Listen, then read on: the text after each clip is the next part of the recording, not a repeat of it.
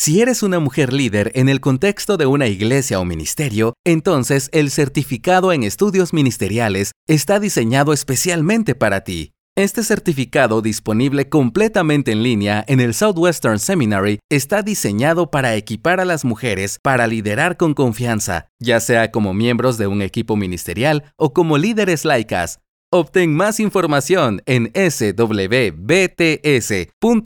diagonal español.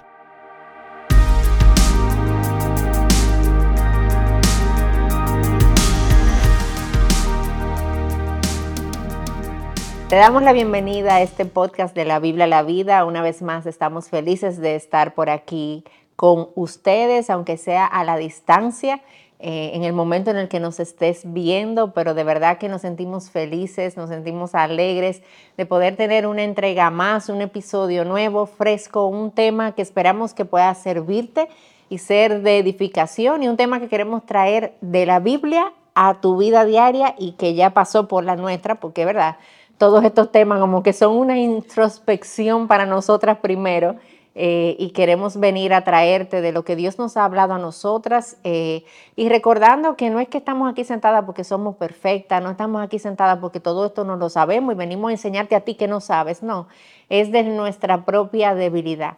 Eh, de nuestras propias flaquezas, de nuestro propio pecado, sabiendo que el grande es Cristo Jesús y a Él es que te queremos apuntar, no a nuestras vidas el otro día hicimos un podcast eh, de las mamás helicópteros, las mamás eh, controladoras. Las mamás sobreprotectoras. Sobreprotectoras. Y dice, hablando de eso que tú dices, que nosotros no somos perfectas, en, los, la semana siguiente yo me di cuenta, oye, pero hice esto, hice aquello. Todo lo que dije en el podcast. Todo lo que dije en el podcast que no hagan, yo me encontré de alguna forma haciéndolo. o sea que eh, esto no es, como tú dices, no es que seamos perfectas, sino que vamos aprendiendo. Sí, definitivamente. Creciendo y caminando juntas. Así es. Eh, y tratando de sostenernos de la sabiduría del que sí lo sabe todo y del que sí nunca, nunca, nunca falla, a diferencia de cada una de nosotras. Así es.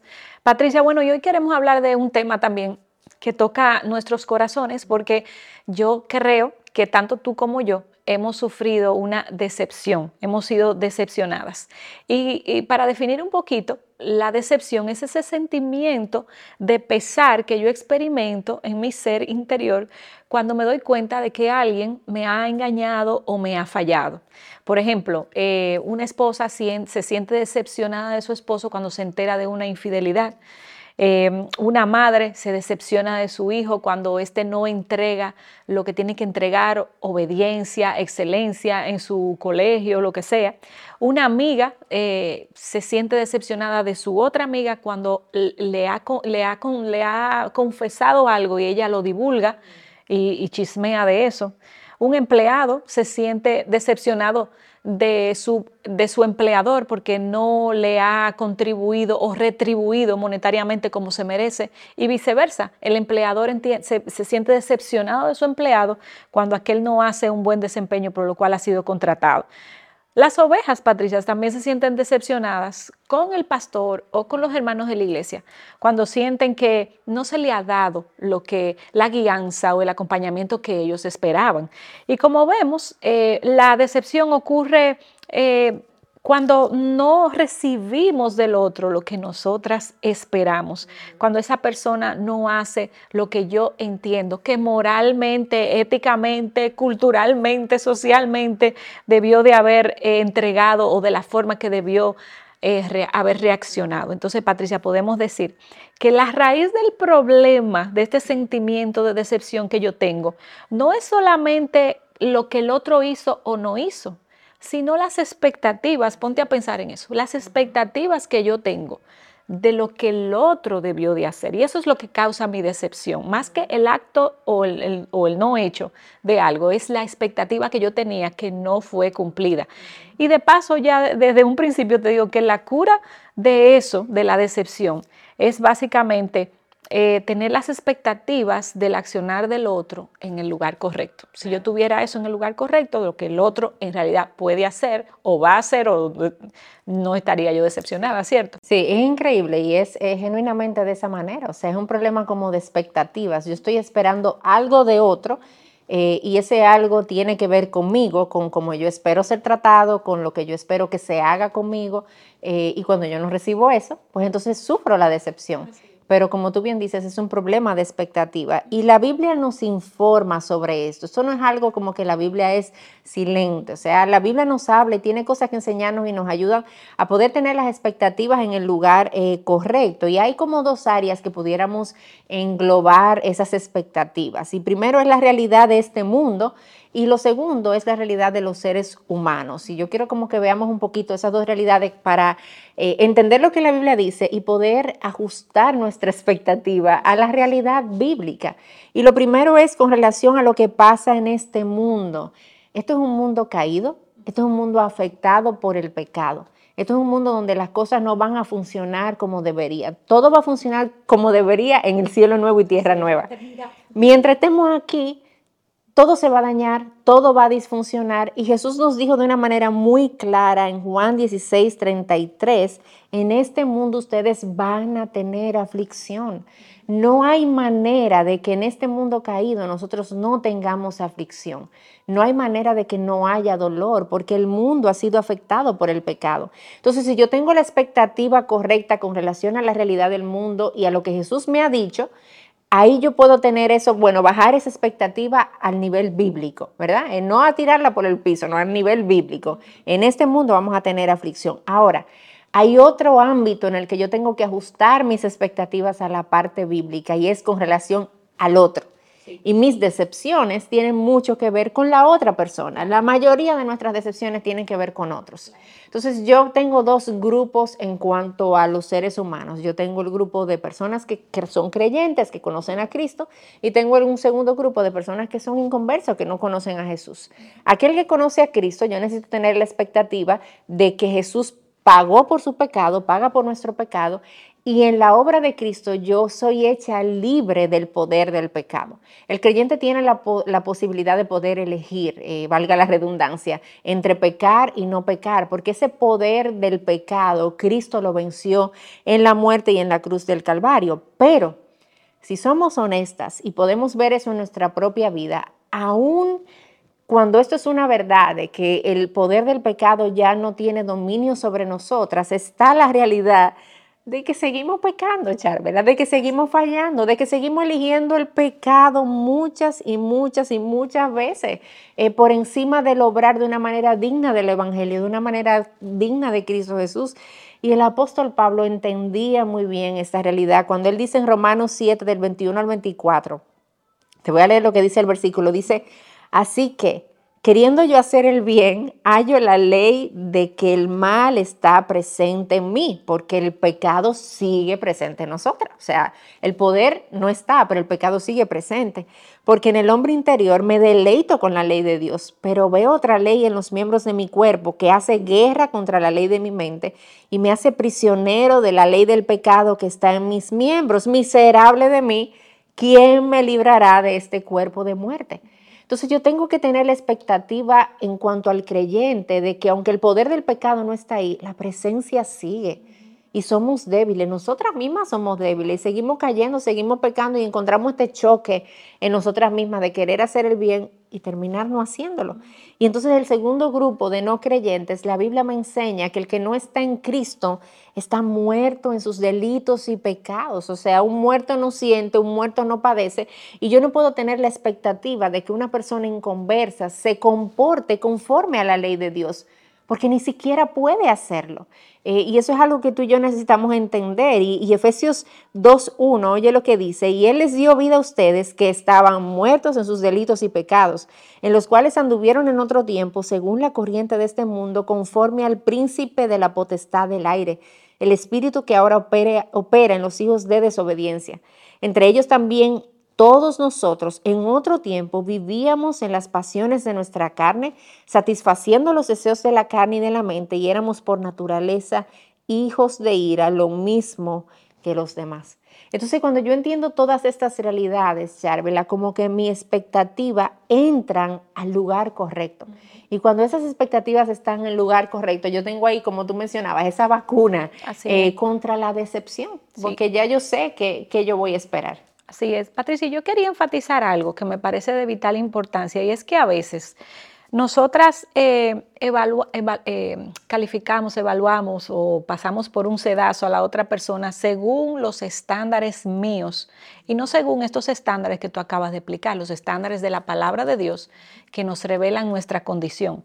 Entonces, déjame ilustrarte esto en, el área, por ejemplo, del matrimonio.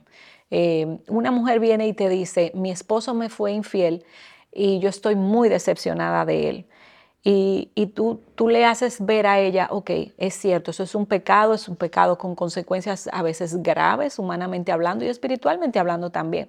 Pero el problema con esa mujer es el estándar. Ella está juzgando, ella dice, yo nunca le haría eso a él, porque él me hizo eso a mí. Y ahí está el dolor, la decepción. Yo nunca le haría algo así a él.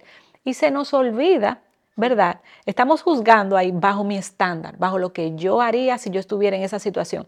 Pero se nos olvida juzgar a la persona y juzgarme a mí bajo el estándar de la palabra de Dios. Y tú misma has dicho, ¿qué dice la palabra de Dios acerca de, lo que soy? La palabra de Dios dice que soy pecadora, que eh, yo habito en presencia de pecado, que soy tentada y que dice Pablo que lo que él no quería hacer, eso hacía. Exacto. O sea, si nos ponemos a pensar que yo tengo la misma capacidad que tiene aquel que me decepcionó de cometer el mismo acto por mi naturaleza pecadora, yo no sería tan dura al juzgar y yo no sería tan pronta a decepcionarme, a entristecerme por lo que esa otra persona me ha hecho, porque yo proceso que yo tengo todo lo que se necesita para cometer ese pecado, si no fuera por la gracia de Dios en mi vida, que, hace como una barrera y no me deja pecar. Pero si nos ponemos a analizar nuestra, eh, nuestra naturaleza, eh, tenemos todo lo que se requiere para ser igual de infieles, igual de mentirosas, igual de chismosas que el otro. Ha sido la gracia de Dios que te ha prevenido el tú caer en, ese, en ese pecado o en esa falta. Entonces, eh, cuando yo veo eso así, yo digo, wow, ok, yo puedo sanar. Yo puedo sanar porque puedo extender gracia, la gracia que se me ha extendido a mí, se la puedo extender a la otra persona y decir, bueno, es cierto, me fue infiel. En el caso de las esposas, que creo que es como de las decepciones más tristes que vemos socialmente hablando y en la iglesia. Él me fue infiel. Vamos a, trabajar nuestro matrimonio, vamos a, ver si él se arrepiente, si no lo ha hecho, pero no seas tan pronta a, a entristecer, a entristecerte porque en realidad eso es lo que somos, pecadores. Y la expectativa es, me van a fallar. él es pecador y yo lo pude haber hecho también. Y ese es el primer paso para la sanación, bajar el estándar mío y, poner eh, el estándar de Dios en el lugar eh, correcto, porque todas somos pecadoras y todas podemos cometer. Entonces, cuando yo pienso en eso y en la gracia, yo derramo gracia, Patricia, porque eso es lo que Dios ha hecho conmigo. Doy de gracia lo que por gracia he recibido. Exactamente. No quiere decir, bueno, eso no es nada. No, no, es doloroso. Claro. Hay que trabajar el matrimonio. Y lo que está mal, está mal. Esa es la realidad. Exacto. Y sé que te dolió. Pero si tú pensaras en lo que Dios hizo por ti en la cruz y la capacidad que tú tienes de hacer lo mismo, tú bajaras un poquito tu, herida, tu, sentimiento de dolor y pudieras comenzar un proceso de sanación. Y tú sabes que, Char, que no es, o sea, además de la capacidad que yo tengo en un futuro de hacer lo mismo, de herir a otros, es la realidad que a veces se nos olvida de que ya yo le he hecho algo similar a alguien. O sea, ya yo he decepcionado a alguien, ya yo he actuado mal en contra de alguna otra persona. Pero en medio de nuestro dolor eso se nos olvida. Eh, se nos olvida que lo hemos hecho, se nos olvida que, lo vamos a hacer a otra persona también y es algo importante a recordar. Y, tendemos a categorizar los pecados. Bueno, yo no fui infiel, pero fui chismosa eh, o fui desleal en algo. Eh, y, ciertamente los pecados tienen consecuencias, no, no, podemos categorizar a todo pecado con la misma el nivel de consecuencia. Eh, pero es pecado. Es pecado. Tengo el potencial de hacerlo. Y daña a alguien. Y dañar a alguien. Y afecta a alguien también. Entonces, con relación a eso, hay algunas cosas que hay alguna verdad de ¿verdad? Que es importante que nosotros reflexionemos también en torno a este tema y que nos pueden ayudar a lidiar con esto de la decepción eh, que a veces sentimos cuando alguien nos ha fallado. Eh, y una de esas verdades es que ningún sufrimiento o ninguna decepción que suframos en esta vida va a deshacer lo que Dios hizo por nosotros en Cristo Jesús. O sea, su obra a nuestro favor en la cruz del Calvario es una obra segura, es una obra completa, es una obra que no va a ser afectada por absolutamente nada. Eh, Jesús dijo, completo está, consumado es, ya esto está listo, ya esto está pago. Y Jesús sabía todo lo que iba a pasar en el futuro, o él sabía y él conocía cada uno de los pecados que nosotros íbamos a cometer, que otros iban a cometer contra nosotros. Y todos esos pecados fueron cargados en la cruz del Calvario. Entonces, mi decepción no anula su obra en la cruz.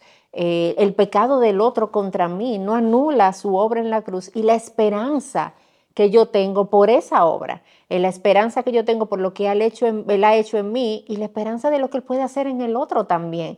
Ya sea que conozca ya a Cristo o ya sea que no lo conozca, hay esperanza por lo que Jesús ya ha hecho. Y ojalá podamos ver la decepción como una oportunidad de nosotras incluso crecer eh, espiritualmente. La decepción puede tener un propósito santificador en nosotras porque nos enseña a ser más pacientes, Patricia, nos enseña a ser humildes y, reconocer, yo pudiera hacer eso mismo. Nos enseña a permanecer pegadas a aquel que consuela. Nos enseña también a tener confianza en que la obra del Espíritu Santo en la otra persona puede realizar un cambio. Entonces, toda esa, la, paciencia, la humildad, la permanencia, eh, la confianza en el Señor, son virtudes que nosotras como cristianas deberíamos exhibir. Y a veces, a menos que no pasemos por esa prueba de la decepción, no la trabajamos. Y otra, otra cosa, Charvela, también es que en esos momentos de decepción, eh, el Espíritu Santo toma la espada de la palabra, ¿verdad? Eh, y nos aplica esas verdades que hemos conocido en otro momento él aplica a nuestras vidas. Esos versículos bíblicos que en otro momento hemos, hemos leído, hemos estudiado y que quizás no causan un impacto emocional en nuestra vida en ese momento, el Señor toma su propia palabra y la usa para consolarnos, para traernos ánimo, para traernos esperanza en medio de esas situaciones con las que tenemos muchas veces que lidiar. Y conocemos también aspectos del carácter de Dios que quizás de otra manera no viéramos. Eh, vemos su consuelo y nos ayuda a verlo a Él como el que jamás nos va a decepcionar. Así y a poder poner nuestra esperanza en Él y no en el otro. Correctamente. Y eh, durante ese proceso de la decepción, yo he sido decepcionada, yo no sé si tú también, has sido. Claro pero nos ayuda a tener como un mayor deseo por llegar a la eternidad. Porque si todo en esta vida fuera placentero, no nos quisiéramos ir, Patricia, ¿verdad?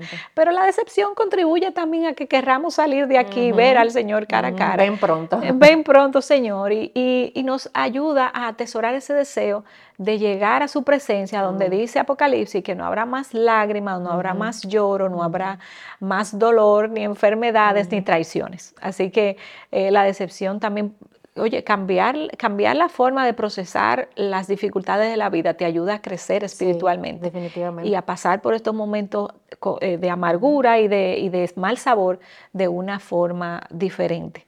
Bueno, Patricia, y todo esto lo podemos hacer si tenemos fe fe en aquel que nos salvó, sabiendo que todas las cosas, dice su palabra, cooperan para bien y que Él permite todas estas cosas en nuestra vida para seguir formando la imagen de su Hijo en nosotras hasta que lleguemos a la eternidad. Nos vemos entonces en una próxima entrega.